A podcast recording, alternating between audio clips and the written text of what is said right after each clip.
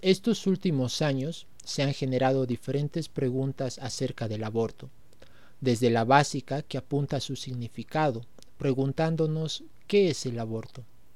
La verdad es que más allá de todas estas interpretaciones modernas, hoy intentaremos apuntar a la significación correcta del aborto y las acciones que como creyentes podemos realizar para combatirla. El aborto es una problemática moderna muy controversial, pues la propia sociedad intenta disfrazar la verdad a partir del lenguaje. Denominaciones como interrupción, derecho e incluso seguridad buscan aplacar un poco el mal que se hace con dicho acto. Hoy damos inicio a nuestro podcast de Creer, donde charlaremos sobre temas que como católicos las hemos pensado, pero no siempre nos hemos armado de valor para preguntarlas. Para intentar presentar de forma concreta la complejidad de este tema y las acciones sociales que podemos hacer para combatirlo, hoy nos encontramos con dos representantes de la campaña 40 días por la vida Bolivia, con quienes profundizaremos un poco más sobre el tema. Es verdad, en verdad, les puedo decir que es un gran placer dejarles este espacio para que se puedan presentar de manera muy breve. Adelante, las escuchamos. Adelante, Mariel. Buenas tardes, buenas noches, buenos días, cuando nos, nos escuchen, en el horario que nos escuchen. Mi nombre es Mariel Candia, soy catequista, pertenezco a la parroquia La Exaltación y formo parte del equipo de 40 días por la vida. Bolivia.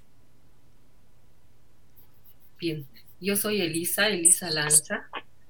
Entre una de las actividades, eh, por cosas de, Dios y de la vida, bueno, me toca hoy asumir eh, ser líder de, las campañas en Bolivia. Entonces, hace eh, de 40 días por la vida. Y también soy una persona activa dentro de lo que es la Iglesia Católica, pertenezco al apostolado de la nueva evangelización y también en este momento eh, soy presidente de Plataforma por la Vida y la Familia Bolivia. Son muchos años de mi vida que vengo dedicando eh, mi trabajo y mi servicio a lo que es la defensa de la vida.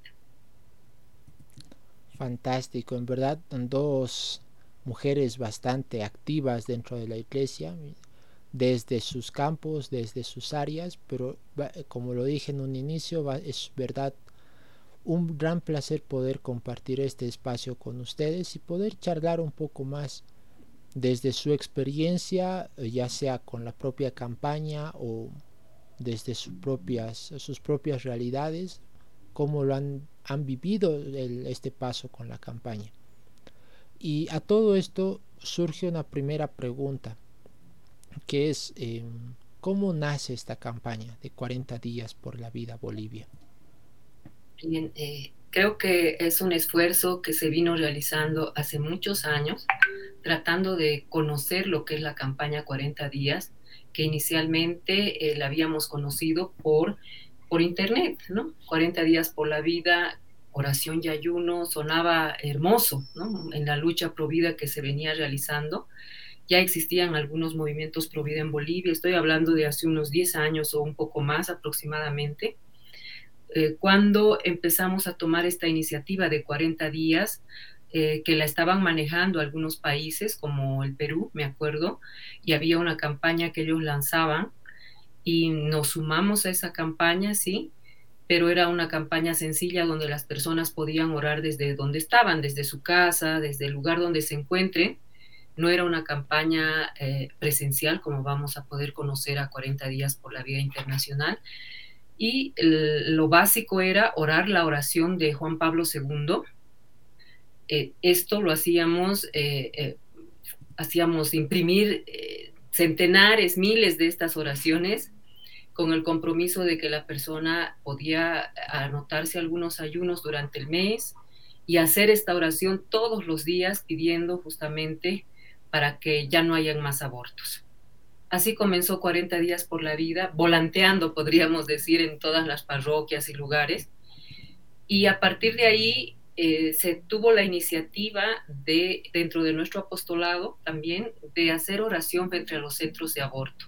Entonces, una vez al mes eh, íbamos a los centros de aborto que conocíamos aquí en la ciudad de La Paz. Hemos visitado muchísimos lugares donde nos íbamos eh, esa, esa, tarde, generalmente en las tardes, en viernes, me acuerdo que era nuestro día de rostar frente a los centros de aborto, entonces donde nos avisaban que habían abortos clandestinos, por supuesto, nos íbamos a rezar.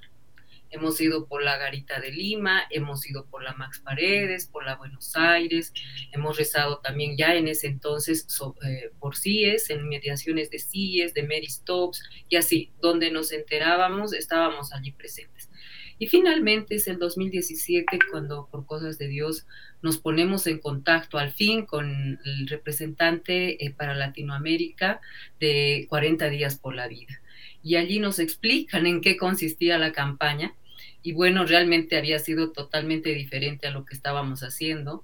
Y además era, es exigente esta campaña de 40 días por la vida. Tiene un formulario donde nos registramos como campaña eh, de otro país y donde tenemos que firmar una especie de compromiso, ¿no? Donde nos ponen varias reglas para poder participar. Y entre ellas justamente está el estar durante muchísimas horas, en este caso son 12 que hacemos diariamente, 12 horas diariamente, frente a los centros de aborto. Así que imagínate eh, que el, reto para nosotros de que íbamos una vez, eh, a veces a la semana, a veces al mes, a rezar durante unas dos horas solamente donde en estos centros, ahora teníamos que ir 12 horas diarias, de lunes a domingo, durante los 40 días ese era el reto, ¿no? Bastante tiempo, son 84 horas semanales que tenemos que cubrir y esto multiplicado por las cinco o seis semanas que dura la campaña. Entonces realmente fue un, gran, gran reto, pero eh, decidimos emprenderlo y convocando a la gente eh, de distintas formas, ya con permiso de nuestros obispos, etcétera. Fuimos trabajando el 2017, 2018, hasta el 2019, primero en La Paz, comienza 40 días por la vida, así oficial, en la campaña oficial. Y luego el año pasado, el 2020, con campaña de, eh, con pandemia de por medio, eh, lanzamos la campaña y lo asombroso fue que se sumaron muchísimas ciudades y en tiempo de, de, pandemia, ¿no? Entonces creo que esos son los milagros de Dios porque pudimos llegar a mucha más gente en otras ciudades como Trinidad, como Cochabamba, Sucre, Oruro, Tarija, eh, eh, Yacuiba. Entonces, eh, y hoy también estamos en seis ciudades de Bolivia en esta última campaña. Entonces, realmente así trabaja el Señor. Vemos que en estos tiempos de pandemia la necesidad de hacer oración se ha incrementado, pero también aquellas personas, en muchos casos, que han vivido el aborto, necesitan de alguna forma reparar, entre comillas, y si se sienten llamadas a unirse a estas campañas para hacer oración, para participar, para ayudar inclusive a otros a que no recurran al aborto como única opción en sus vidas. Eh, sabemos que el aborto en este tiempo de pandemia se ha incrementado en un porcentaje alarmante, terriblemente, no solo en Bolivia, sino en el mundo entero, pese al encierro en que hemos estado en el principio, pese a la enfermedad que hoy se vive en todo el mundo, pero el aborto no ha parado, más bien se ha incrementado. Entonces de eso vamos a poder conversar más adelante, pero eso es lo que en resumen venimos haciendo con la campaña 40 días, eh, ya desde el 2017 en Bolivia, oficialmente. Wow, qué gran historia. Eh, sí, verdaderamente, bueno, desde hace un tiempo atrás que voy a escuchar, he escuchado de la campaña, no conocía gran detalle todo lo que implicaba. Pero a todo esto me surge una pregunta que es cómo convocan a las personas. Cómo, eh, si bien sí la campaña ya se hace, ya se acentúa en Bolivia, en los diferentes departamentos o ciudades que fuiste mencionando, pero ¿cómo hacen esa convocatoria y cómo se suman las personas o cómo podrían sumarse, tal vez no para este año porque ya están en curso, pero tal vez para el próximo año? Eh, hay muchas estrategias de convocatoria, ¿no? Increíble. Va variando inclusive en las ciudades. Pero básicamente, ¿qué hacemos? Preparamos cartas de invitación. En primer lugar, vamos a pedir permiso a, a nuestros obispos en cada ciudad que nos den la bendición, su aprobación para poder trabajar en sus arquidiócesis o diócesis. Y a partir de ahí nosotros vamos, podemos, tenemos la libertad, digamos, de ir a invitar a las parroquias, a los movimientos, etcétera, ¿no? Que tengan conocimiento del obispo acerca de esta campaña, esto es fundamental. Y luego es persona a persona, ¿no? Vamos llamando una por una en gran parte de las situaciones para invitarles personalmente a que participen de la campaña. Esto da muy buen resultado. Tratamos también de preparar jingles para las radios católicas, especialmente en Radio María, donde se difunde la campaña. Después en, redes también hacemos eh, avisos que van desde el día eh, desde el día, incluso casi un mes antes, veintitantos días antes de la campaña, que vamos poniendo los recordatorios en todas las redes. Faltan 25 días, faltan 10 días, falta un día para la campaña. Entonces, todos los días bombardeamos redes con esto, tratando de llegar a las personas. Pero en otras ciudades, por ejemplo, como en Oruro, pongo ejemplo Oruro, en Oruro, la estrategia que han utilizado para esta campaña, por ejemplo, ha sido primero, obviamente, la bendición del obispo y aceptación del obispo. Segundo, que fue con la ayuda del obispo que se convocaron a todos los sacerdotes eh, diocesanos de la ciudad. Entonces, a, una reunión donde se hizo una motivación acerca de lo que es 40 días y donde el mismo obispo les invitó a participar de la campaña. Hoy Oruro está llevando su campaña con la participación de todas las parroquias de Oruro por horas. Han hecho todo un cronograma, un registro de horarios. En cada hora está una parroquia, inclusive el, movimiento de religiosas de, Oruro se ha sumado a esto, el Consejo de Laicos y todos los movimientos que se han ido anotando hora por hora y está... Eh, muy bien llevada en esta última campaña.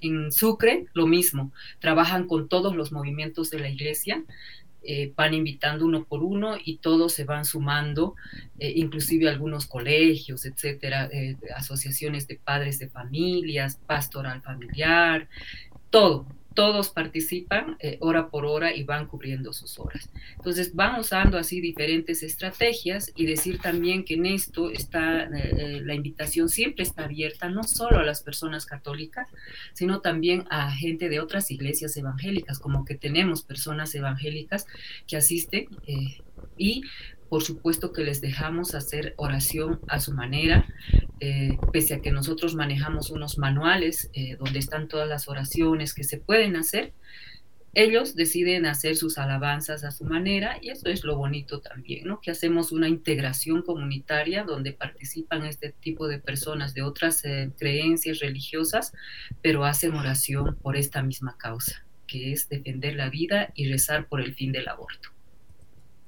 Qué lindo, sí, me, sorprendiste con lo que decías de Oruro y Sutre, una organización bastante eh, de otro nivel, eh, muy difícil de alcanzar en no solo para esta campaña, para tantas otras campañas católicas. Es muy difícil lograr ese nivel de alcance tanto con los sacerdotes como con las propias parroquias.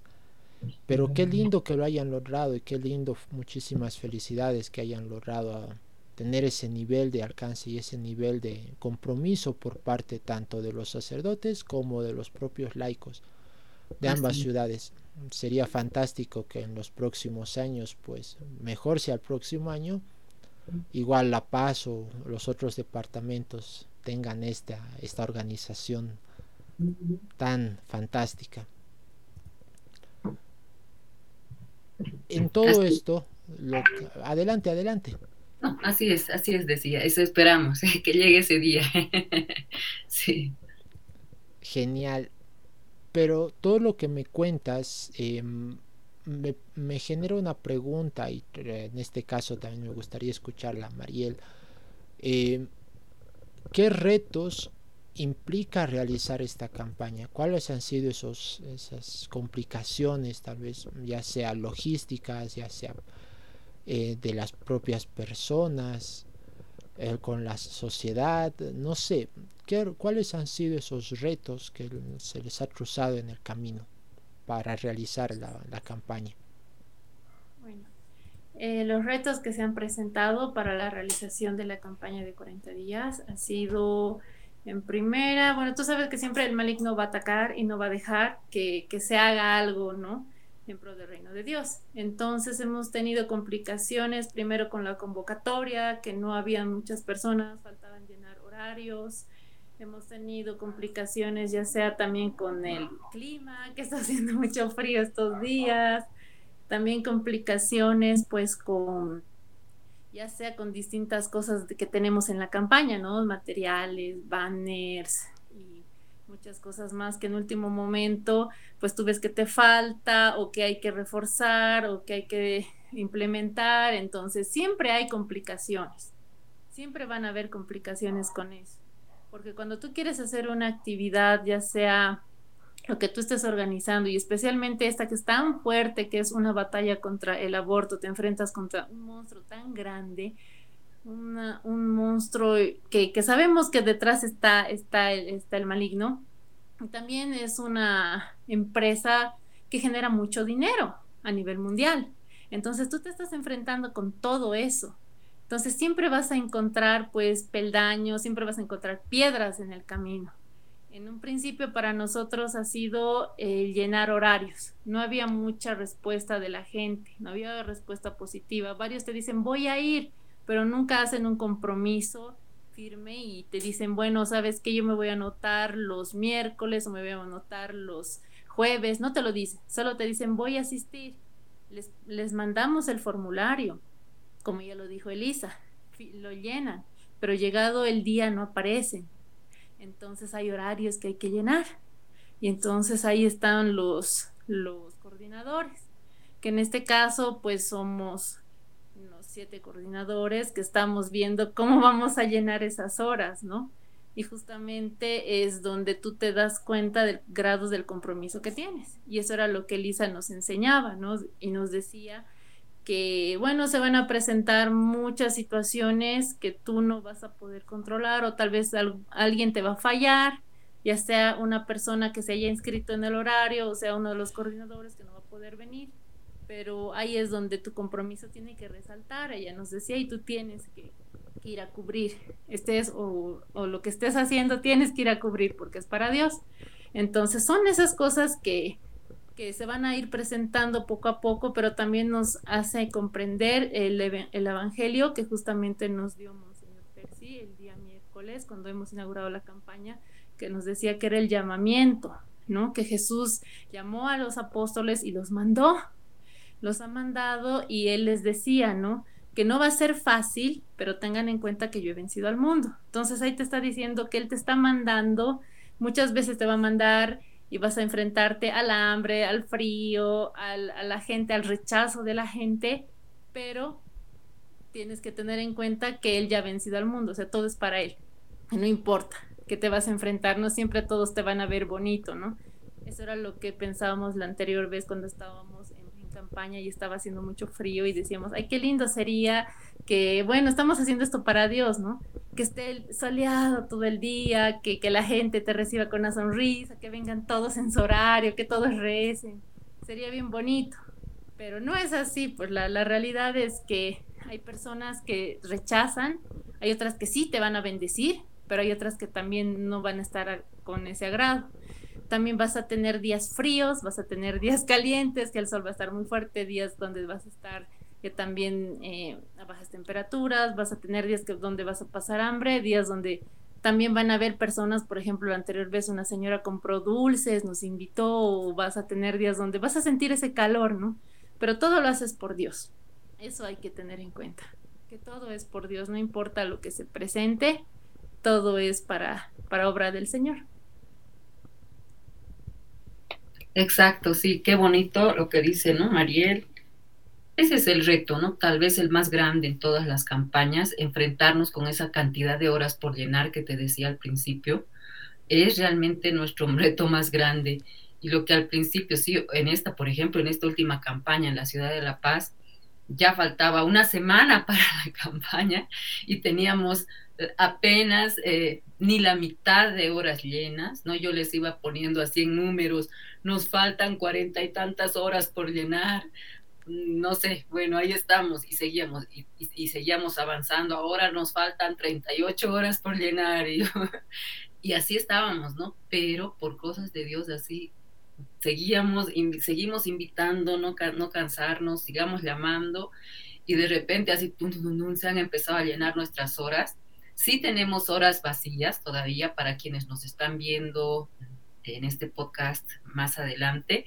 Les invitamos de todo corazón a que se sumen todavía a la campaña. Miren, hay para todos, nadie puede decir que no, porque los horarios, si son desde las 8 de la mañana hasta las 8 de la noche, de lunes a domingo, aunque tengas que trabajar, aunque tengas lo que tengas que hacer en la semana o en fin de semana, siempre va a haber una horita en tu semana en la que puedes participar. Entonces, ese es nuestro principal eh, desafío a la hora de empezar esta campaña. Y bueno, ¿no? E, el hecho de que muchas veces sí nos fallan personas que se han registrado inclusive, no están, tenemos que cubrir, no podemos, nuestro reto es no dejar una hora vacía nuestro punto de vigilia presencial. Entonces, ahí tenemos que hacer malabares hasta lo imposible, aunque estés a kilómetros de distancia del punto de, oración, alguien tiene que ir a cubrir ese espacio.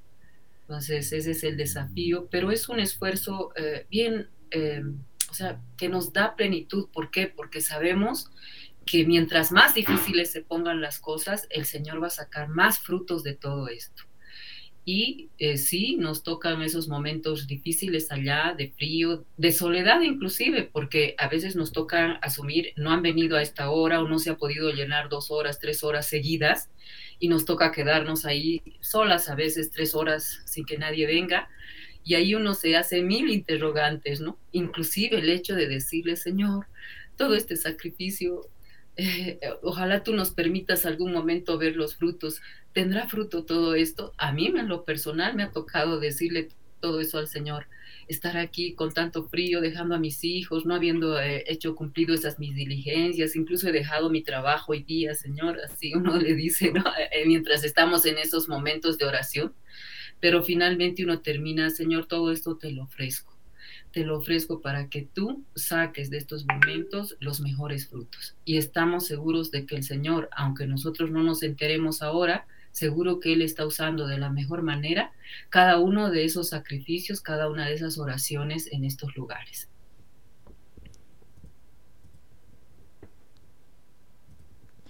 Qué lindo, qué lindo lo que dicen. creo que la propia palabra, como Mariel hacía referencia un poco, esa vocación primero del servicio que tienen ustedes, de que lo que hacen, eh, todo este esfuerzo, toda esta entrega que están realizando, o que han estado realizando desde ya bastantes años atrás, es justamente por ese servicio. Y todo esto me hacía recuerdo justamente, la parafraseo porque no la recuerdo bien exactamente, pero hay una frase en la Biblia, si no me equivoco, está en Corintios capítulo 10, versículo 13, que prácticamente dice que Dios no va a poner una prueba que, no, eh, que supere nuestras fuerzas. Entonces, eh, si están ahí, eh, los que están ahí, es porque la prueba está ahí. Es, parece difícil, pero cuentan con el apoyo de Dios. Y eso es lo lindo. Pero más allá de los retos, complicaciones, pasemos algo un poco más entre melancólico y alegre, porque todos estos, estos retos también conllevan de alguna manera em, o llevan tal vez a anécdotas, anécdotas tristes, un poco tal vez que generan enfado, tal vez en ustedes que no lo pueden expresar, enfadarse en esos momentos no es la, una opción, como también pueden conllevar a momentos o anécdotas alegres. ¿Tienen tal vez alguna o a más tal que nos quieran compartir?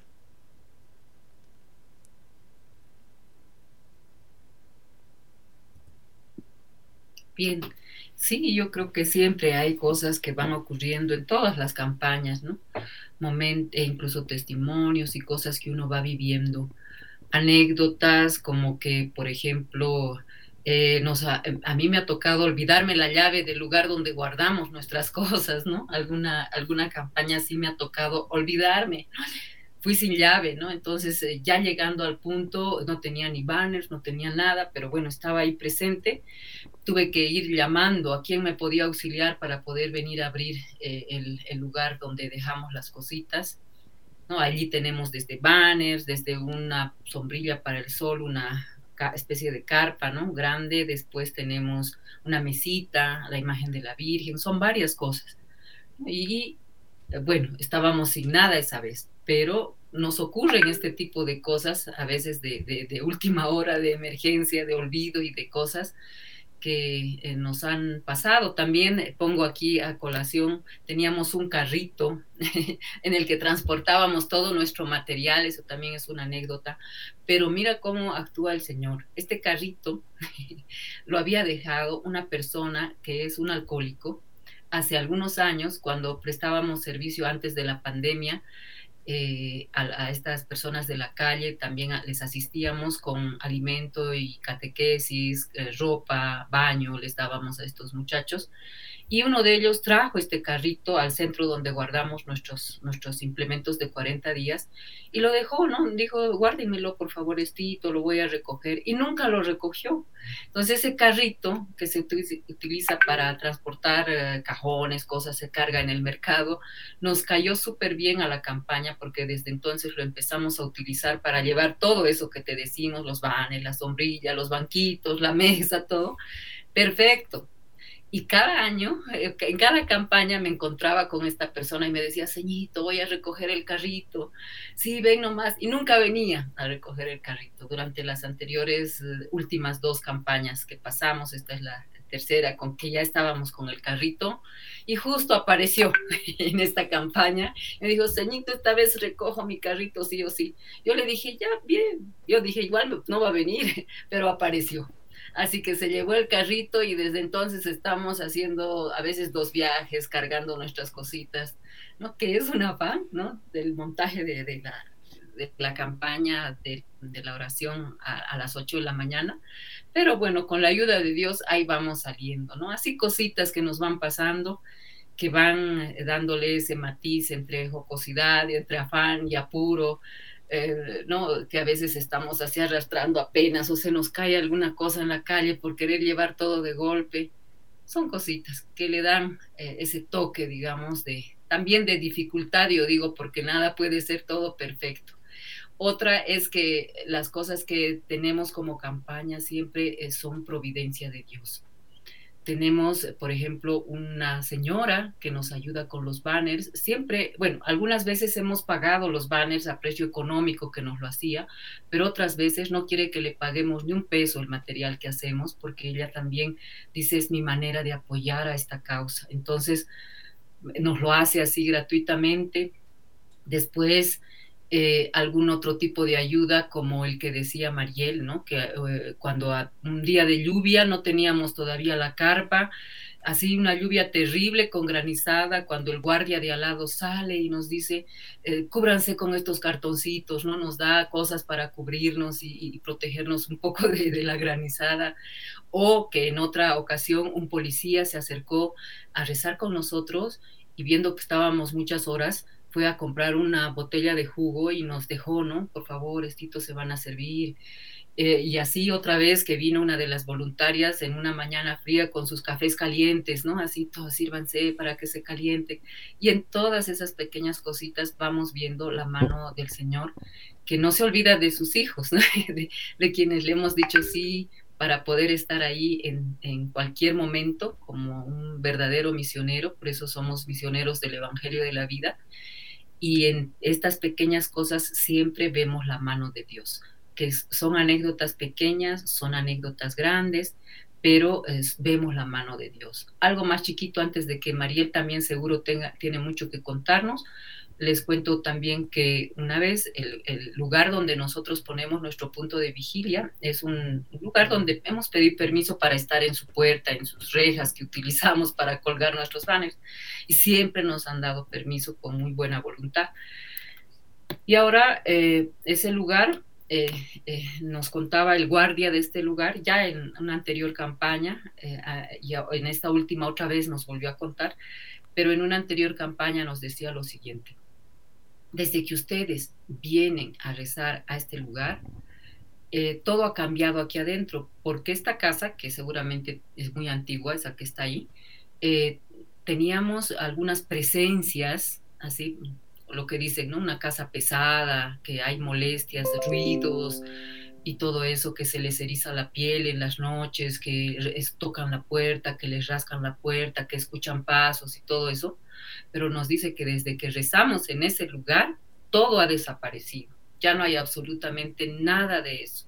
Y el otro día, hace el jueves que estaba allí, también nos contó que la señora que hacía la limpieza en repetidas ocasiones veía pasar a una niña vestida de blanco, así, ¿no? Como vestida de blanco. Veía así que pasaba en un segundo y se asustaba la señora, y no una vez, sino varias veces. E, y este señor, el guardia, en las noches le daba terror ir al baño porque se le erizaba la piel y sentía que alguien le golpeaba de la espalda. Entonces nos cuentan estas cosas, pero nunca más he vuelto a sentir, dice, desde que ustedes vienen y eso les digo ahora, nada más todo ha pasado. Entonces ves estas cositas que nos van contando donde nosotros podemos ver que el alcance y el poder de la oración es realmente efectivo. Imagínense, no son tantas horas de oración en ese lugar y por ello vemos tantos frutos también en esta campaña. Y ahí me gustaría así rapidito dar estas cifras a nivel mundial. La cantidad de vidas salvadas, hasta lo que se sabe hasta hoy, es 19.198 vidas salvadas en el mundo entero, en, los, en más de 66 países donde hoy está 40 días por la vida. 112 centros de aborto que se han cerrado. Nosotros rezamos por el fin del aborto, sí, pero también rezamos para que esos lugares se clausuren, se cierren y se deje de, matar inocentes en estos lugares. 221 personas eh, abortistas que se han convertido, que han dejado ese trabajo en esos lugares y se han vuelto a Dios y a las filas pro vida. Y la gente que se moviliza en los cinco continentes, en estos 66 países, son más de un millón de personas. Realmente esto es de Dios, es una obra de Dios que con el solo poder de la oración ha ido moviendo, abriendo corazones y movilizando tanta gente en tantos países del mundo. Sí, sí, como nos dice Eli, pues gracias a la oración, gracias al ayuno, que van de la mano los dos, pues se ha logrado salvar a tantos niños que, que iban a ser abortados, ¿no? Y también en la conversión de todas esas mujeres, padres y también de la sociedad, que apoya mucho en eso y aporta, mejor dicho, para que se lleven los abortos, ¿no? Entonces ha habido mucha conversión y también lo que hablaba donde estamos pues haciendo la vigilia, que es un lugar de mucha oración, de mucha unción.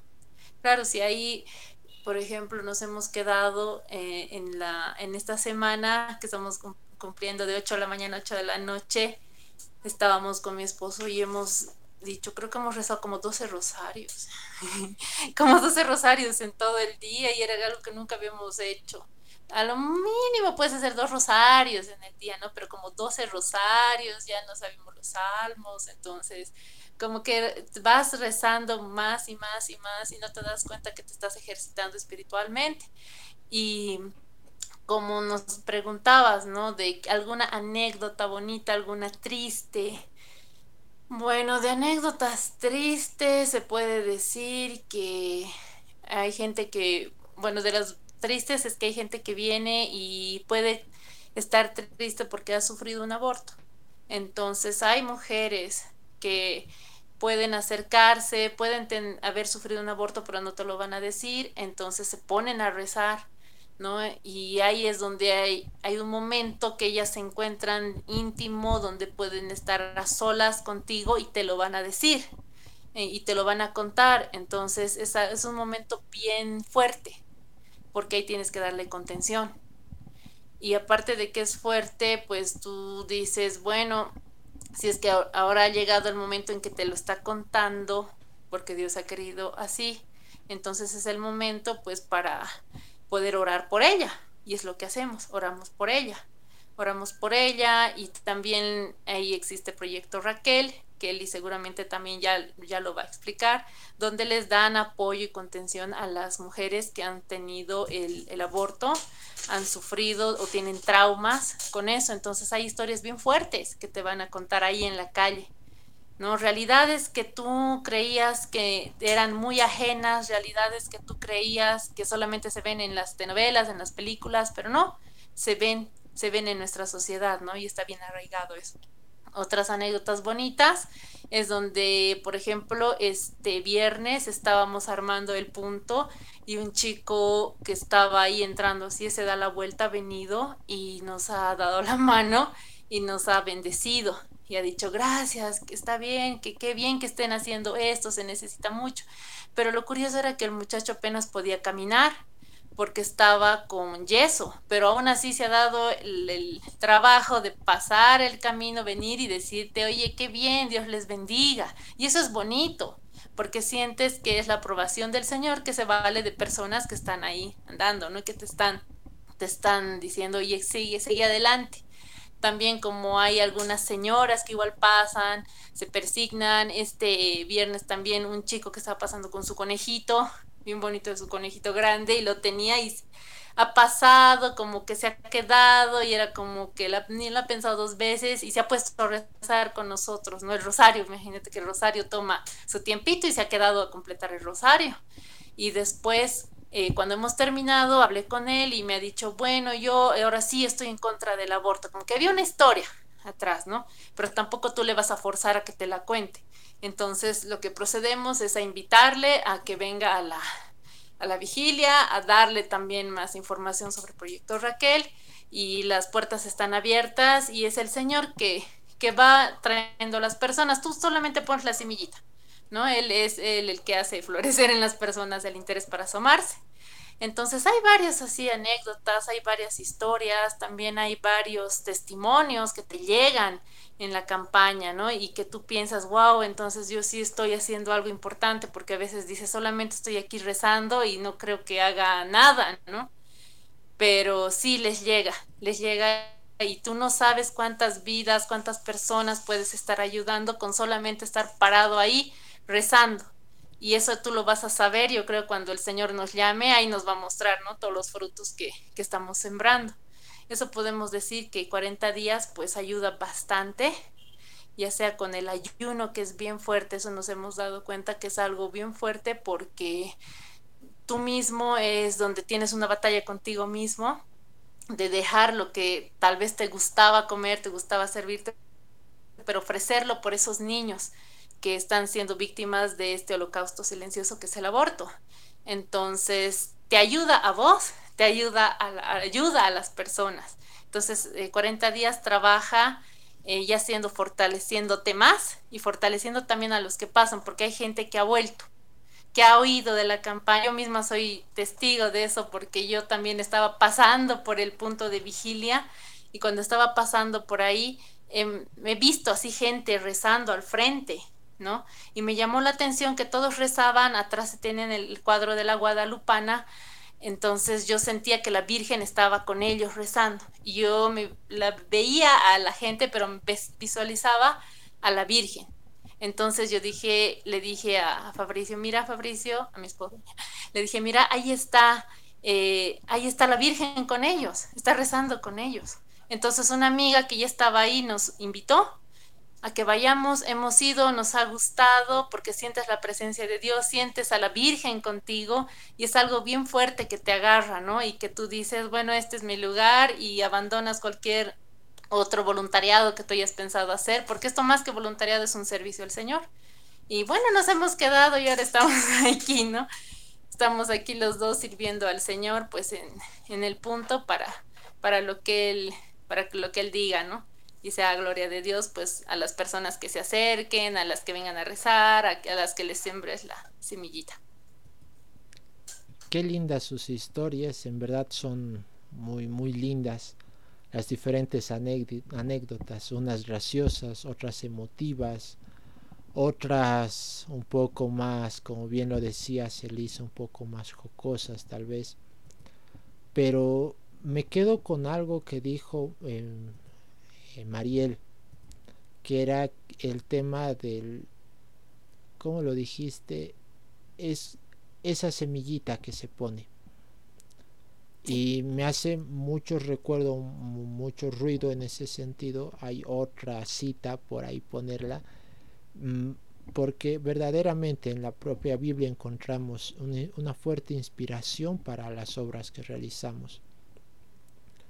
Y hay una cita que está en Santiago capítulo 5, versículos, les mentiría porque no me acuerdo, eh, pero ahí señala justamente, o, hay una parte que dice, sed pacientes y orad, o ser, sean pacientes y oren porque y, a lo largo de, esa, de esos versículos o de ese capítulo, si lo logran leer, va mencionando justamente cómo a partir de la oración es como un sembrador que pone su semilla y espera y es paciente a que el fruto crezca. A veces no sale como uno espera, no se genera el fruto que uno pensaba que iba a salir, pero sale fruto. Entonces me hace mucho ruido en ese sentido porque la, historia que tú contabas, Elisa, de la casa donde ustedes oraban, no era un fruto que estaban esperando, pero tal vez era un fruto que esa propia familia necesitaba. Lo mismo las propias personas que van pasando, van circulando. Ustedes están eh, apostadas en un lugar orando por una causa, por un fruto en particular pero hay pequeños frutitos o pequeñas semillas que están por ahí y ustedes son esa agua tal vez o ese impulso que permite que puedan florecer. Y va muy acorde al evangelio de este domingo no eh, bueno del domingo que de que hemos pasado que es el justamente de la ay qué era que tenemos que ser, no tenemos que ser obstáculo para el otro, sino ser eh, propiciador de que el otro pueda acercarse a Dios. Entonces todo esto em, es muy bonito, muy, lindo todo lo que nos cuentan. Y nos contaron obviamente la reacción positiva de las personas, los que se acercaron pero hubieron algunos que se, mostraron renuentes a ustedes o se comportaron de una manera un poco eh, adversa a lo que estaban realizando. Sí, en muchas situaciones, sí, de personas que nos insultan, así textualmente nos dicen improperios, nos insultan, eh, o personas que nos gritan inclusive, generalmente son obviamente personas que están a favor del aborto, feministas, nos tocó una feminista que desde la acera del frente nos gritaba así a voz en cuello barbaridades. Eh, en algunos casos nos tocó, hay un señor que pasa con frecuencia por este lugar, por su aspecto parece un rockero, Que es así un poco de una cabellera larga, siempre está de negro, así su cabello, pero así muy desarrapado. y eh, nos insulta, nos dice barbaridades, reacciona terriblemente. Recién pasó hace unos días y estaba, eh, o sea, se le desencajan los ojos cuando nos ve y nosotros decíamos, estábamos rezando con los letreritos, nuestros letreros dicen rezamos por el fin del aborto y él nos dijo eh, eh, rezamos por el fin del mundo, ja, ja, ja, ja, ja, se empezó a reír ahí, realmente, ¿no? Como que sientes ahí en los ataques del enemigo, pero nosotros, gracias a Dios, somos una campaña pacífica totalmente es más, eh, estamos llamados a firmar incluso una carta de paz que se llama, donde nos comprometemos a no tener reacciones ante ofensas, insultos, lo que fuere que nos ocurriera en ese lugar, pero jamás tenemos que reaccionar con violencia, siempre eh, mantenernos en ese estado pacífico de paz y en oración pacífica, dando testimonio ¿no? de que llevamos a Cristo a las calles. Entonces, aunque venga el que venga y nos diga lo que nos digan, como que algunas veces algún médico de estos centros ha salido a darnos, a cuestionarnos y a decirnos que van a llamar a la policía para retirarnos, eh, han pasado de estas cosas, ¿no?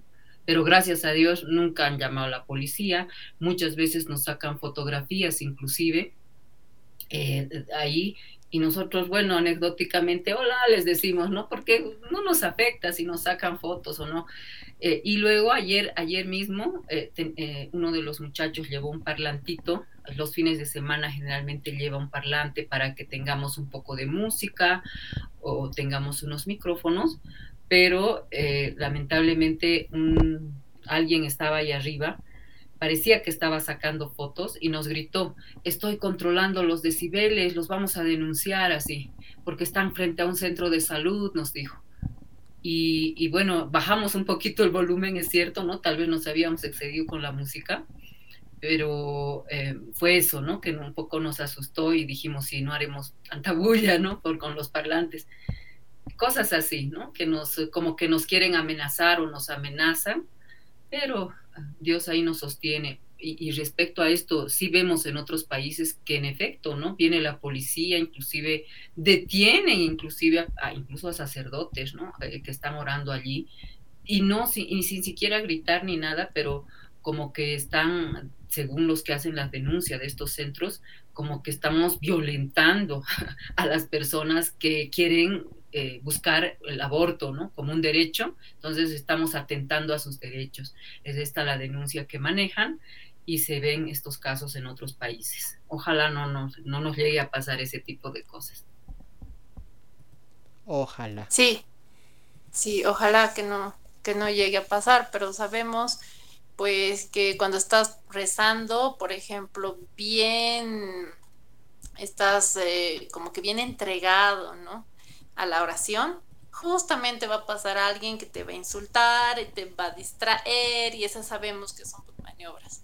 ¿no? Entonces nosotros tratamos de no prestar atención, tratamos de seguir con la, con la oración que es lo que hacemos en esta vigilia, que es pacífica, que donde solamente tú te paras, puedes hacer el rosario, puedes hacer la coronilla, salmos, cantos, alabanzas, invocación al Espíritu Santo, depende de lo que tú quieras, pero nunca nosotros agredimos o nunca insultamos o nunca les cuestionamos a quienes trabajan ahí, ni tampoco a quienes ingresan ahí. Al contrario, nosotros solamente cantamos y alabamos al Señor. Ahora, si eso molesta a alguien, pues ya sabemos que eso ya es cosa, pues que tal vez le estás tocando la conciencia, tal vez le estás llamando a la conversión o al enemigo nunca le va a gustar que tú pues reces el rosario, ¿no? Sabemos eso. O que peor aún ataques a este, esta empresa que es pues el aborto.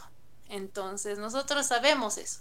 Entonces tenemos que ser bien cautelosos y mantener la calma. Igualmente sucedió el miércoles que estaban rezando dos voluntarios y justo una mujer pues con su cabello creo que lila, algo así, los empezó a agredir, les empezó a cuestionar que siendo hombres, ¿cómo es posible que estén ahí, que, claro, que a ellos les conviene, que el otro, que siquiera fuera una mujer que estuviera apoyando. Entonces siempre van a encontrar tres pies al gato, ¿no? Ven a una mujer, pero ¿cómo es posible que tú siendo mujer estás traicionando con esas ideas, ¿no? Que tienen distorsionadas. Y siendo hombres, ay, pero ¿cómo ustedes siendo hombres van a estar apoyando? Entonces siempre lo van a ver lo mal. Hagas lo que hagas, siempre van a verlo mal, ¿no? Entonces nosotros tratamos de siempre pues mantenernos en esa línea, como yo lo dijo Elisa, tenemos donde firmamos, ¿no? Donde nos comprometemos un compromiso que no vamos nosotros en ningún momento pues a levantar la voz o armar un bochinche ahí, incluso cuando sabe ser esas fechas como el 8 de marzo, que es el Día de la Mujer, creo y ahí saben venir marchas feministas que hacen un escándalo, un bochinche grande, nosotros mantenemos la calma. Y eso que mira que la campaña somos mujeres, somos hombres, pero en ningún momento nosotros nos hemos parado a ir a pelear o ir a gritar. Incluso siendo que somos de la iglesia católica, no nos vamos a parar a la iglesia a gritar, ¿no? Pero mira cómo ellos utilizan el escenario de la iglesia para hacer el bochinche y poner todo lo que quieran hacer, pintar, gritar, y luego a nosotros nos acusan como que fuéramos pues los malvados, ¿no? Y se ha habido casos donde incluso han, hay algunos, ya sean enfermeros que te están mirando, sean médicos que te miran, o gente que así pasa de la nada, como la anterior campaña, un hombre pues pasó por nuestro lado y nos ha dicho, ay, yo he hecho tres abortos, algo así nos ha gritado que él había ejecutado tres abortos. Tal vez le hemos llamado a su conciencia, le hemos molestado como que un martillo, pero eso ya sale de nuestras manos. Nosotros solamente estamos ahí con ese fin, ¿no? De estar con los más inocentes, como lo decía el Evangelio del día de hoy. ¿no? Mi padre, benditos serán delante de mi padre los que estén pues a favor de los más pequeños, los más indefensos, levantando la voz y eso es lo que hacemos para los niños que son abortados, los bebés, incluso hay eh, algunas chicas que pasan, que observan, vienen y te dicen, ¿no? De, oye, mira, yo no sabía de esto, qué bien que estén haciendo, y te piden que les expliques, les explicamos, y después también ya se quieren unir. Entonces, nosotros solamente estamos ahí para llamar a conciencias, nada más. Eso es lo único que hacemos, llamar a la conciencia y rezar. Yo creo que eso ya a quien le moleste, pues ya es otro tema. ¿no? Como dice ese dicho, al que le quede el guante, que se lo chante, eso ya no es nuestro, ya no es nuestro territorio, pero nosotros solo cumplimos con lo que estamos llamados a, en nuestro servicio a hacer. Genial. Me gustó lo que dijiste de que, bueno, si, si se enojan debe ser porque hay algo ahí que se está moviendo.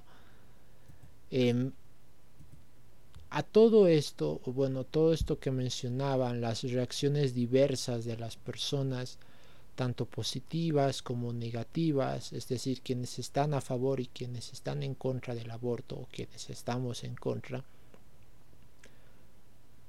¿a qué creen que se deba esta mala información acerca del aborto o esta em, tan em, por la significación tan diversa acerca del aborto. Unos, como lo decía en la introducción, unos lo ven como un derecho, ustedes igual lo mencionaron, que hay quienes afirman que es un derecho para ellos, otros afirman que es una interrupción, cosa que no va mucho con lo que se hace, pero lo denominan así.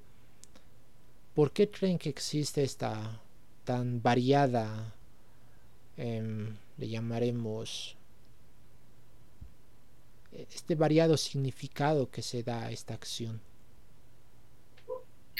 Bien, eh, en primer lugar hay que reconocer que esta eh, malinformación, desinformación, se debe a que estamos viviendo un tiempo de relativismo eh, a nivel mundial, a nivel general.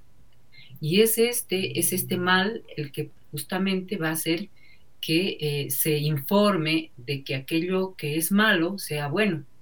Estamos viviendo eso. Entonces, al aborto se lo está mostrando como algo que es positivo para las mujeres, como algo que es un derecho humano, un derecho de las mujeres. Entonces, desde ese punto de vista, eh, se hacen campañas mediáticas enormes no solo en redes, sino también en, los medios de comunicación, prensa escrita, prensa, radio, televisión, a cargo de eh, el mismo, los mismos gobiernos. Esto es lo triste decir, porque estos grupos pro aborto se han preocupado de infiltrarse o meterse abiertamente a los espacios de gobierno, en los, eh, el aparato legislativo, en el aparato judicial, inclusive en los municipios, están en todas partes hoy en día. Y ellos eh, reciben grandes financiamientos para poder llevar a, poner en marcha este tipo de, difusión y malinformación acerca de lo que es el aborto. Y lamentablemente, inclusive todo esto ha penetrado, inclusive en, en el ámbito educativo, para que los jóvenes ¿no? Tengan esta idea de que el aborto es un derecho de las mujeres. Y de esa forma eh, ha ido penetrando. Lamentablemente, quienes estamos a favor del aborto, eh, perdón, quienes estamos en contra del aborto, no tenemos este tipo de financiamientos. Hacemos lo que podemos desde lo poco que uno tiene, eh, desde los espacios donde estamos. Nadie nos paga, por ejemplo, para salir a la calle a rezar y a darle horas de horas de nuestro tiempo, de nuestro esfuerzo, nuestro trabajo, lo que fuere. Nadie, absolutamente. Eh, nadie nos da para poder hacer un panfleto o un banner, como te he contado, ¿no? Que las cosas son todo por providencia de Dios, para que las cosas se lleven a, a cabo.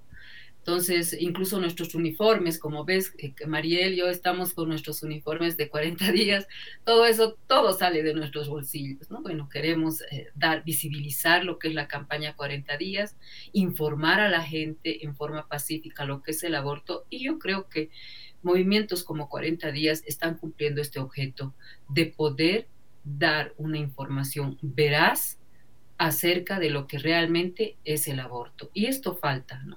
En este mundo que te decía, donde hoy todo es relativo, nos venden en bandejas de oro, en bandejas de plata las mentiras. Y lamentablemente la sociedad se está tragando esas mentiras. Y nuestro papel es ese, allí visibilizando este tema del aborto, porque eso es lo que hacemos y es uno de los objetivos de la campaña 40 días por la vida. El estar ahí durante estos 40 días es una visibilización del tema del aborto los miles y miles de transeúntes que van pasando día a día por estos lugares, de alguna forma están empezando a entender lo que en realidad es el aborto. Están empezando a comprender la verdad de este flagelo que está asolando a la humanidad. Eh, y, y, es esto, es esto lo que hacemos. Otro segundo objetivo de la campaña 40 días es, aparte de visibilizar el aborto nuevamente, de que la gente comprenda, entienda el alcance y las consecuencias del aborto, es eh, poder tocar las conciencias, como decía Mariel, a todo el que pasa, de alguna forma. Algunos, quién sabe, han vivido el aborto, bueno, pues será el tiempo de su, de su arrepentimiento, de su conversión, de su sanación. Algunos, eh, por el contrario, quién sabe, están a punto de cometer este crimen, se van a, eh, al, ser tocados en su conciencia, se van a contener. Al entender lo que es un aborto, van a poder eh, eh, poner en una balanza realmente si, si, lo van a hacer o no de ninguna manera. Entonces, y un tercer alcance, podríamos decir que la campaña 40 días es llamar a la conversión porque todo esto, el que veas a una persona rezando, el que entiendas que la vida es de Dios, de que el aborto te va a dejar secuelas en la vida, definitivamente puede producir un cambio total en tu vida, en tu manera de pensar, en tu manera de actuar y sobre todo en tu manera de valorar esta sacralidad de la vida. Entonces, eh, definitivamente es necesario de alguna forma llegar a la, a la sociedad, para darles una información cabal de lo que realmente es el aborto. Y así rapidito para terminar, cuando por ejemplo llegamos a una persona eh, en Proyecto Raquel, que es un ministerio de acompañamiento en síndrome posaborto, ah, cuando les preguntas a estas personas si realmente tú sabías lo que era un aborto, te van a decir que no, porque si lo hubieran sabido, jamás lo hubieran cometido. Entonces, esta campaña de mala información está cundiendo de tal manera de que piensan que es apenas un coágulo de sangre, de que no tiene vida todavía, ¿no? Es una masa de células sin vida, hasta que no sé qué ideas les convencen, de manera de que ni por ellas mismas a veces se han tomado la molestia de investigar lo que realmente es un aborto. Y si tú buscas en, unas, las páginas de Google el aborto, siempre vas a encontrar la información sesgada de estos grupos pro aborto, de manera que es eh, muy difícil de que la persona realmente acceda a la verdad en primera fila, digamos, al buscar en el Google, para que tomen conciencia profunda de lo que en realidad es un aborto. Entonces, 40 días por la vida es eso lo que con la ayuda de Dios estamos tratando de hacer, mostrar lo que en realidad es el aborto. Sí, nosotros es lo que, como dijo ya Elisa, esa es nuestra misión, ¿no? Desenmascarar al, aborto, mostrar qué efectos produce, porque le deja a la mujer efectos psicológicos, físicos, espirituales, les deja a la mujer mucha, mucho daño, es como una violación intrauterina, que es lo que ella va, va a sufrir con un aborto, ¿no? En vez de lo que te venden, que es como que te sacaras una muela, te sacaras el apéndice, entonces te dicen no va a pasar nada, que ve una película, que ponte cómoda, que si abortas vas a estar bien, que vas a recuperar tu vida, cuando no es así cuando mujeres que han sufrido el aborto te dicen que si lo han sufrido en jóvenes y ahora ya son mayores, que no les ha dejado vivir ese tormento, que es algo que les sigue martillando por dentro, que aunque se han ido a confesar, con que han hecho varias cosas, sigue y sigue y sigue. Entonces, eso no te lo van a decir, no te van a decir que hacerte un legrado, un raspaje, ¿no? Que es... Eh, que el que te hacen te van a perforar el útero, que no vas a poder tener hijos, no te dicen que también te van a dejar pues una secuela tan grande que tú ya vas a tener hasta miedo a formar una familia y si formas una familia vas a ser una persona pues que no va a ser feliz, que va a fracasar como matrimonio porque ha tenido ya ese daño, ¿no? Ese trauma que te deja. Y en lo espiritual, pues que te vas a alejar de Dios, que le vas a echar la culpa a Dios, que no vas a estar tranquila y si te acercas al Señor, que el Señor te lo cura todo, lo puede todo, pero eso va a tomarte como un proceso, porque tú vas a estar lastimada, ¿no? Eso no te lo van a contar y tampoco te lo van a mostrar los médicos, porque algunos médicos van a ver que, que van a querer lucrar, entonces para ellos es mucho mejor pues, que te lo hagan y ni siquiera te van a decir si tu bebé tiene tantos meses, que si ya está su corazón latiendo, que a la cuarta semana ya está latiendo, que ya se está formando en la primera semana, que ya le están, que sus ojitos se forman, eso no te lo van a decir, ¿no? Entonces, lo que nosotros hacemos es concientizar y mostrar la verdad, aunque pueda ser bien doloroso, puede ser una imagen bien fuerte, pero tienes que verlo, porque si no lo ves no lo vas a creer, nadie va a escarmentar en cabeza ajena.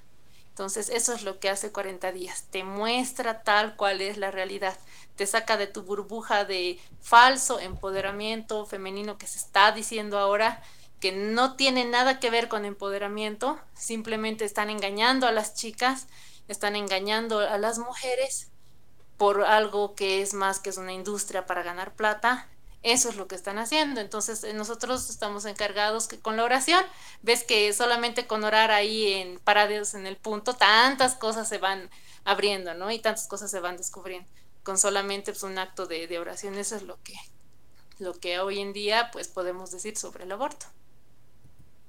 Genial, fantástico. En verdad, lo que están haciendo y cómo le, bueno, la mala información es un, un mal de esta edad tecnológica. No se niega que la tecnología tiene sus beneficios, pero tanta información que circula por las redes sociales, todo el mundo puede dar su información em, o una, un significado a una palabra o a una acción y tergiversar por, por lo tanto lo que significa y lo que es realmente. Entonces, creo que primera labor como católicos es primero em, no creer todo lo que dicen las redes sociales, eh, basarnos principalmente en lo que dice nuestra propia doctrina, lo que dice la Biblia, el catecismo, pero siempre orando, como ustedes lo dijeron. La oración es creo que la herramienta más grande y más importante.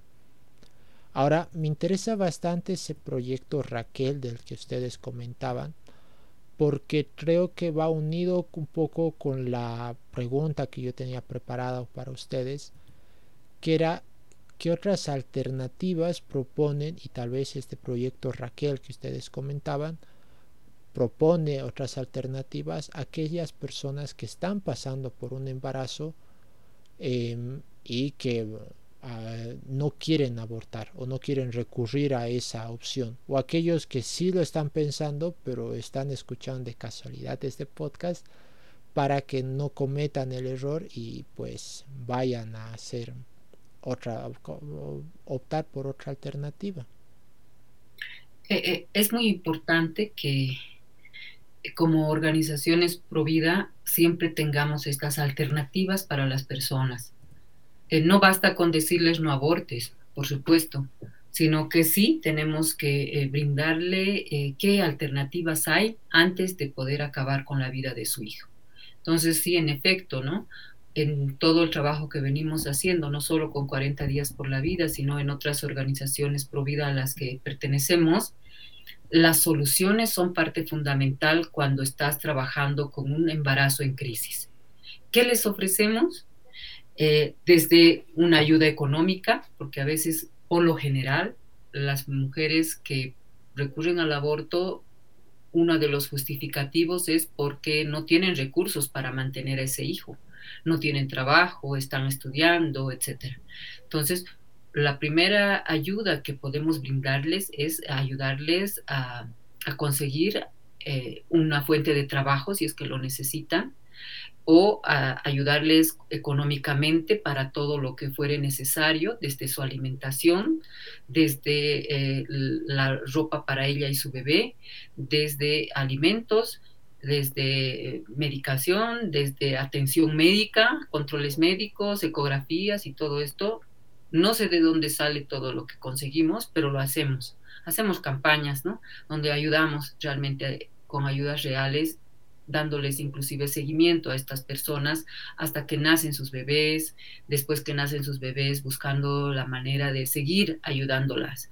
Entonces, o eh, hay situaciones en las que estas personas requieren ayuda psicológica, por supuesto, las derivamos con psicólogos que nos pueden ayudar, o requieren otro tipo de ayuda, como ser un hogar de acogida donde puedan vivir temporalmente porque las han botado de sus casas, porque no tienen dónde vivir.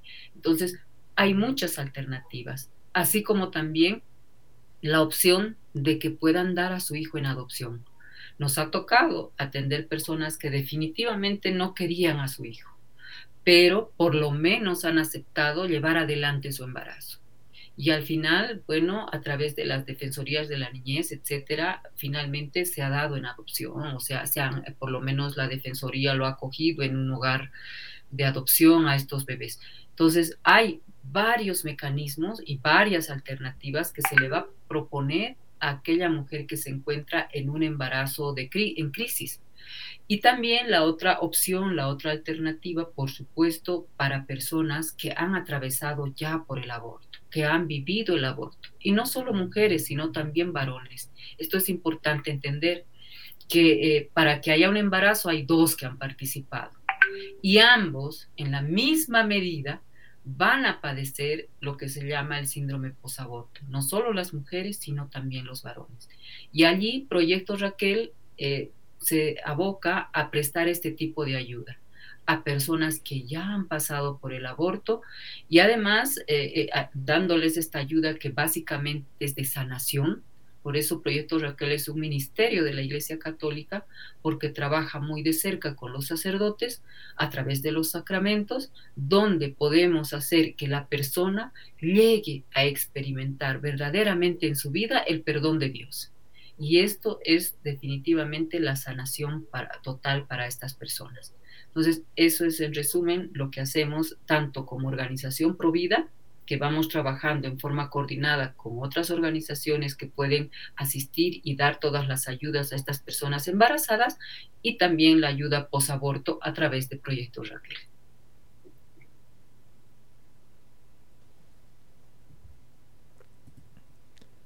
Súper, en verdad es grandes alternativas que usualmente no se las proponen, por lo menos no lo dicen ni en la radio ni en la televisión. No mencionan estas alternativas como posibles, ¿no? Y es muy bueno saberlas, por lo menos aquí quienes puedan escucharlo o hasta el alcance que pueda tener, que lo tengan. Lo bueno es que este podcast va, va a quedar como registro para la posteridad, así que cualquier momento quien lo necesite, compártanlo. Eh, si tú estás escuchando y no es, no es tu caso, pero si lo necesita quien conoces, pues la idea es compartirlo y ayudar a más personas. por último, una pregunta, pero no, sí es relacionada con el aborto en sí, pero no tanto. Como bueno, ustedes ya lo verán. Em, en uno de nuestros últimos episodios dentro de, la, de este podcast, nosotros tratábamos el tema de la castidad. Y aquí viene la pregunta, ¿ustedes consideran tal vez que para los jóvenes de hoy, creen que los jóvenes puedan adoptar la castidad como método de prevención para la, evitar estos embarazos prematuros o no planificados. Le llamaremos prematuros, ¿sí? porque vienen sorpresivamente y no son planificados. Adelante, María, el primero que responde. Bueno, hablábamos de la castidad, ¿verdad? Hay algo que hay que entender. La castidad y la virginidad son diferentes. Hablamos de la virginidad cuando pues nos referimos a algo físico, ¿verdad? A lo físico, a la carne. La castidad nos estamos refiriendo más a lo espiritual, a lo que tenemos, cada, todos estamos llamados a la castidad. Pero yo creo que ahí tiene que entrar también la, la abstinencia, en el sentido de que, bueno, somos jóvenes, eh, nos dejamos llevar por el momento, ¿verdad? Pero también tenemos nosotras, ya sea mujer o sea hombre, tiene que tener es, eso de quererse a sí mismo, porque tu cuerpo es templo del Señor. Como es templo del Señor, tienes que quererte a ti mismo y no entregar tu corazón al primero que te hable bonito o a la primera que te hable bonito seas hombre o mujer, va para los dos este tema de la castidad, ¿no?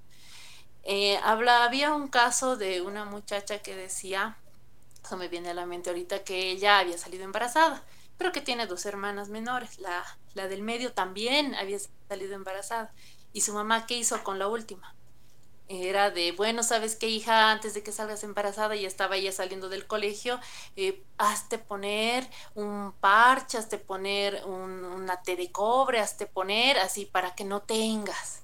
¿Qué es lo que está pasando con la juventud? ¿Qué está pasando? Nosotros no somos, perdón la comparación, nadie se siente aludido, no somos animalitos para que, bueno, uno cruce con quien sea, ¿no? Sí, es muy fuerte ese término, pero en el sentido de que Tú como mujer tienes que cuidarte porque eres un tesoro. No puedes entregarte a, quien te hable, como lo vuelvo a decir, bonito o a quien te, te mire bonito.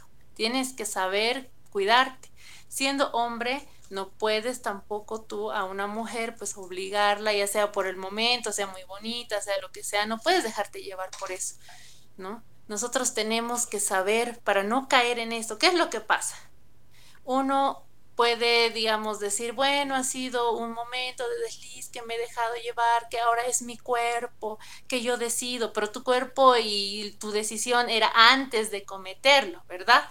Antes de, tener relaciones. Ahí era tu decisión, no después, cuando ya ya has salido embarazada y tener esa idea de no es mi cuerpo, puedo, puedo matar, porque el cuerpo del bebé es otro ser humano muy diferente a ti, no es lo mismo que tu cuerpo, ¿verdad? Es otro ser. Entonces tú no puedes decidir matarlo cuando él no tiene la culpa de lo que tú y fulanito hayan decidido, o tú y sultanita hayan decidido. Entonces ahí es donde estamos fallando, en ese choque de ideas, ¿no? Y también hay algo que, que me llama la atención, que es que se está mucho promoviendo esto de los métodos anticonceptivos. ¿Qué nos están diciendo los jóvenes? Tú puedes ponerte a la mujer el té de cobre y puedes tener las relaciones que quieras, no vas a salir embarazada. Al hombre le dicen, tú puedes usar condón, puedes meterte con todas las mujeres que quieras, no van a salir embarazadas. Cuando, ¿qué es lo que están promoviendo estos métodos? Están promoviendo que haya más promiscuidad, están, están promoviendo que haya más enfermedades venéreas, están promoviendo que haya más embarazos que no son deseados. ¿Por qué? Porque la sociedad misma nos está fomentando eso, ¿no? Entonces ahí es donde tú como joven tienes que decidir. ¿Y cómo lo vas a lograr? Pues lo vas a lograr acercándote al Señor. Es la única manera y por experiencia yo lo digo que cuando tú te acercas al Señor sabes discernir eso. Sabes cuidar tu espíritu, tu, tu cuerpo como templo también, sabes a quién entregar tu corazón, solamente cuando te acercas al Señor sabes eso. Si tú no estás en oración, si tú estás lejos de la iglesia, si tú estás en otra cosa, metida en el mundo, si se puede decir, pues sí vas a tener embarazos no deseados, vas a tener enfermedades venéreas, decepciones amorosas, hasta incluso puedes llegar a quitarte la vida. Entonces, son tantas cosas que desencadena el no acercarse al Señor, ¿ves? ¿Cómo es? ¿No? Si tú te alejas del Señor, tantas consecuencias hay. Entonces, ahí tenemos que saber discernir. Castidad, todos estamos llamados a ser castos, a cuidarnos. Eso lo, lo logras pues acercándote al Señor. Ahora, lo de la virginidad, que ya hemos dicho que que es más a lo físico, pues eso tú también lo vas a lograr cuidándote y sabiéndote valorar. Más que todo, valorar tu, tu cuerpo, valorarte a vos como persona y saber en el momento del matrimonio, por eso está el sacramento del matrimonio, para que ahí recién sean uno, ¿no? Y no seas uno con, con todos o todas. Eso yo creo que como jóvenes tendría la Iglesia Católica y nosotros también que, que hablarlo, más que todo decirlo, ¿no? Y enseñarlo para que todos conozcan, porque uno cree que puede tener relaciones sexuales con quien sea, pero tú no sabes que al unirte con esa persona sexualmente, ya eres uno. Y como dice San Pablo, lo dice en Corintios, pues vas a ser uno en, en carne y no vas a ser con varios. Entonces son muchas cosas que desencadenan y este tema yo creo que es un tema bien polémico que hay que tendría que tener más horas para hablarlo, pero eso sería en, en síntesis, ¿no? Que todos podemos alcanzar la castidad, no es imposible, se puede, pero nos falta más información y más acercamiento con el Señor. Sí, definitivamente, ¿no? Justo eh, ha dado en el clavo, Mariel. No puede existir castidad en personas que no viven una fe profunda o un acercamiento a Dios. Es fundamental tener a Dios en la vida. El joven de hoy necesita tener a Dios en su vida para poder ejercer y vivir la castidad a plenitud. De lo contrario, es muy difícil. El mundo hoy nos está mostrando otra cosa de la sexualidad. El, eh, vivir una sexualidad en libertad, por eso mismo han creado los derechos sexuales y reproductivos, para que los jóvenes tengan estas ideas equivocadas de que pueden ejercer una sexualidad equivocada, placentera y libre, como sea, ¿no? O sea, total libertad, y de ninguna manera allí entra Dios. Entonces, eso es la única receta para que los jóvenes puedan aplicar la castidad en sus vidas. Primer paso, acercarse a Dios porque solamente a la luz del amor del Señor y de la fortaleza que da el Señor al ser humano se puede vivir la castidad como un propósito y como un proyecto de vida hasta el momento que Dios ponga en tu vida aquella persona a la que vas a poder entregar definitivamente ese tu, todo tu ser, esa donación de todo tu ser, de toda tu sexualidad, a aquella persona que es y, tu esposo o tu esposa. Entonces, esto se puede, efectivamente se puede, pero necesitamos educar muchísimo a la juventud, sobre todo en el acercamiento a Dios. ¿Quién va a marcar ese paso importante en empezar a vivir una sexualidad a plenitud? Y se me viene a la cabeza una escena de esa mm, película ah, ah, de Juan Manuel Cotelo, que hace estos cortometrajes hermosos y películas también como Tierra de María, él eh, hace una película, en realidad son cortos también, que se llama El malabarista de Dios. No sé si han tenido oportunidad de ver, donde es, ¿no? Ese testimonio de este muchacho, muy católico él, que también tiene su vida, su proceso de conversión, pero ya estando en la, en la vida de conversión, acercando sus pasos al Señor, él decide vivir en castidad y guardarse en castidad hasta el momento en que encuentre la persona que iba a ser su esposa la encuentra a la persona que iba a ser su esposa, mientras viven su noviazgo, viven un, un, noviazgo en castidad, siendo que ellos ya tenían que hacer actividades artísticas mm, como malabaristas en viajes que tenían que hacer juntos como novios, pero aún así ellos viven en su castidad cuando llegan a un hotel y tienen que alojarse, obviamente el hospedero, el hotelero les va, quiere darles una habitación para los dos, pero ellos no dicen no una habitación para cada uno. dos habitaciones necesitamos.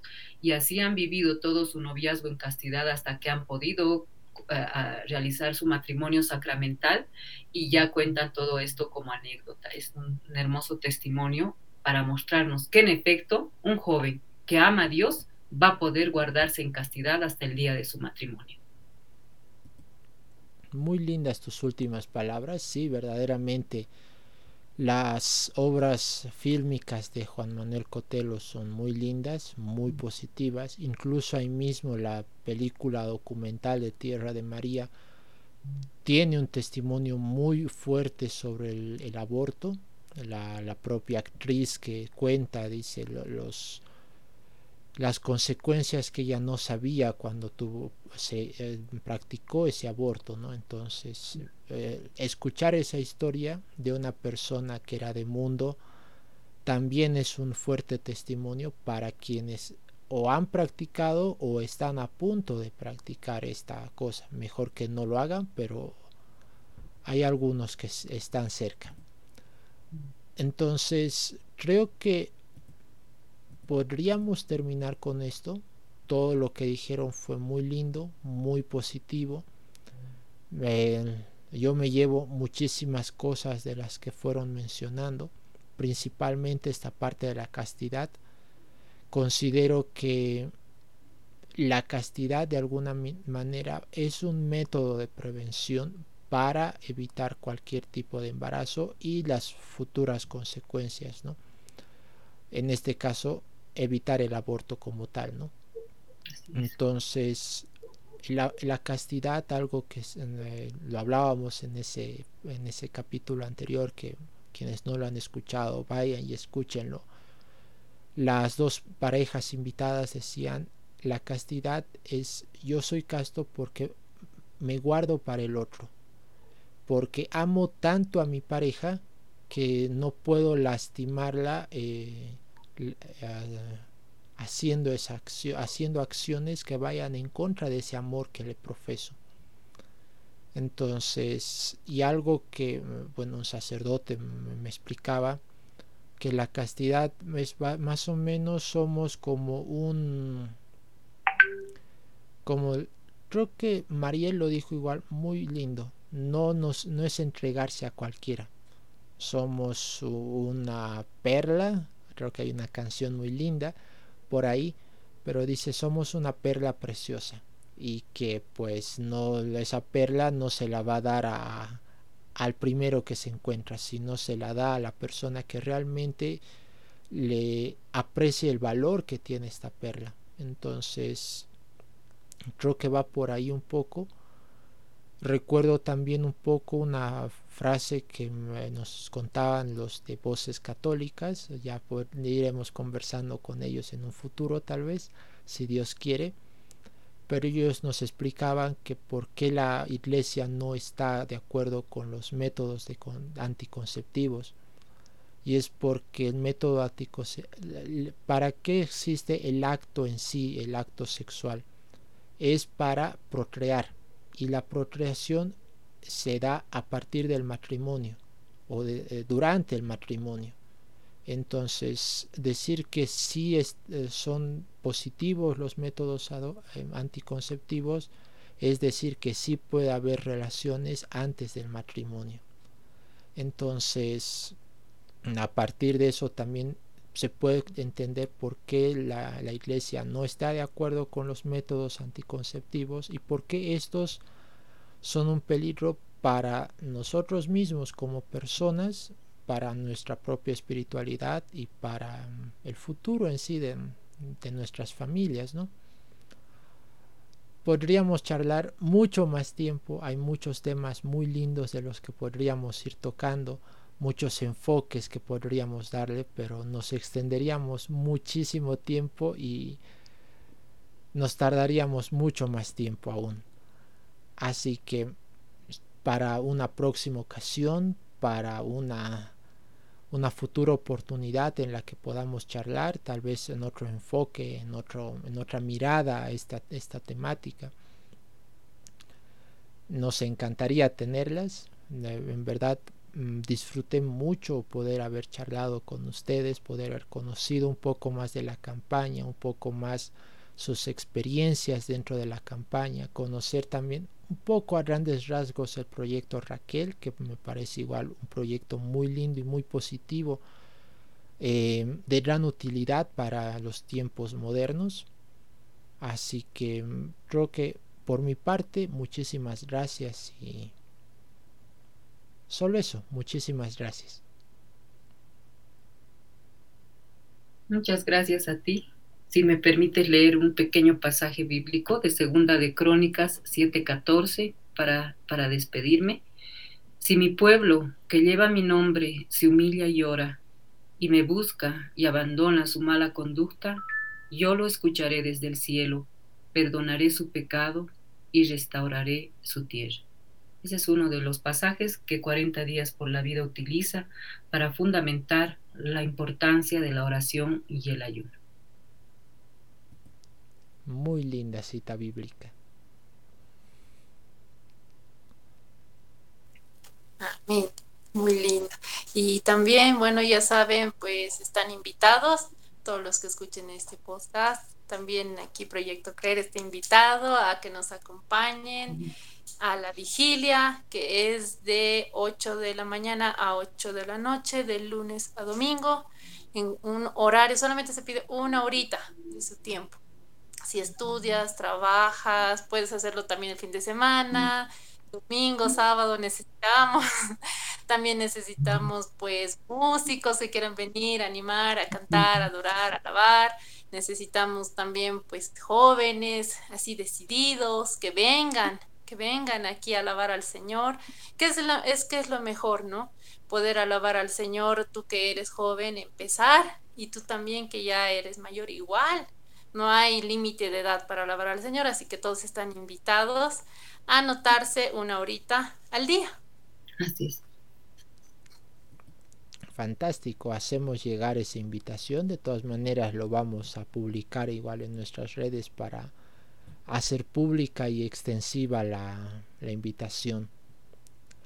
Bueno, creo que eso es todo. Nos hemos pasado un poquito del tiempo regular, pero considero que lo que se ha dicho es muy positivo, muy fructífero y esperemos que llegue a más personas de